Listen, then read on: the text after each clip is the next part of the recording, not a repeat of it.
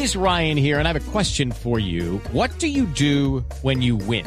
Like, are you a fist pumper? A woohooer, a hand clapper, a high fiver. I kind of like the high five, but if you want to hone in on those winning moves, check out Chumba Casino. At ChumbaCasino.com, choose from hundreds of social casino style games for your chance to redeem serious cash prizes. There are new game releases weekly, plus free daily bonuses. So don't wait. Start having the most fun ever at ChumbaCasino.com. No purchase necessary. BGW. Void were prohibited by law. See terms and conditions. 18 plus.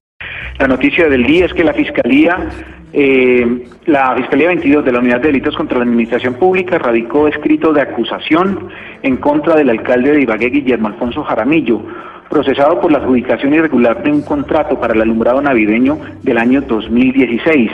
Este es el primer alcalde de la Colombia Humana, de capital de departamento, que ya va a un juicio penal por irregularidades en la contratación. Por estos hechos, el ente acusador le imputó al alcalde Jaramillo el delito de celebración de contratos sin el cumplimiento de requisitos legales en una audiencia que se llevó a cabo el pasado 30 de agosto. De esta manera, la Fiscalía rechazó la solicitud de preclusión que hizo la defensa del mandatario que argumentaba que la irregularidad cometida por Jaramillo había sido una falta disciplinaria y no un asunto penal. Ahora el caso será asumido por un juez de conocimiento quien fijará la fecha para la audiencia de acusación del alcalde de Ibagué, Guillermo Alfonso Jaramillo. Muchísimas gracias, Luis Eduardo. Pero explíquenos entonces un poquito el contexto político allá en el departamento del Tolima, porque entendemos la noticia, pero ¿esto qué significa para el departamento? Pues el doctor Guillermo Alfonso Jaramillo eh, inició eh, su gobierno prometiendo que en campaña, por ejemplo, llevó unas ratas a unas ratas de, espuma en un sitio donde se han robado la plata de los tolimenses, el panóptico de Ibagué. Dijo que su gobierno iba a ser muy transparente, que la corrupción se acababa. Recuerden ustedes que el, el gobierno pasado tiene 17 personas presas por el desfalco de los Juegos Nacionales. Entonces él usó la bandera política del tema de la transparencia y como Ibagué venía de ser saqueada por el gobierno pasado, pues todo el mundo votó por, por su administración. Luis Eduardo, el doctor Jaramillo fue secretario de gobierno de Gustavo Petro cuando Gustavo Petro era alcalde de Bogotá. Sí, fue secretario de, salud, después fue secretario de gobierno, después se retiró de la administración para ir a defender a, Petro cuando intentaron revocarlo, ¿se acuerda? Entonces Jaramillo eh, quiso ser candidato a la alcaldía de Bogotá, eh, tuvo roces allá en el petrismo, no le dieron eh, la oportunidad de ser candidato en Bogotá y se vino a ser candidato a Ibagué. En Ibagué había una coyuntura porque el alcalde pasado pues está preso, todos, eh, muchos funcionarios de ese gobierno también están detenidos por el escándalo de los Juegos Nacionales, entonces ofreció esa bandera de, la transparencia, pero en el primer año de su gobierno salieron con contratos muy regulares y este fue el, uno de los más honores, fueron 1.600 millones de pesos. ¿Qué hicieron?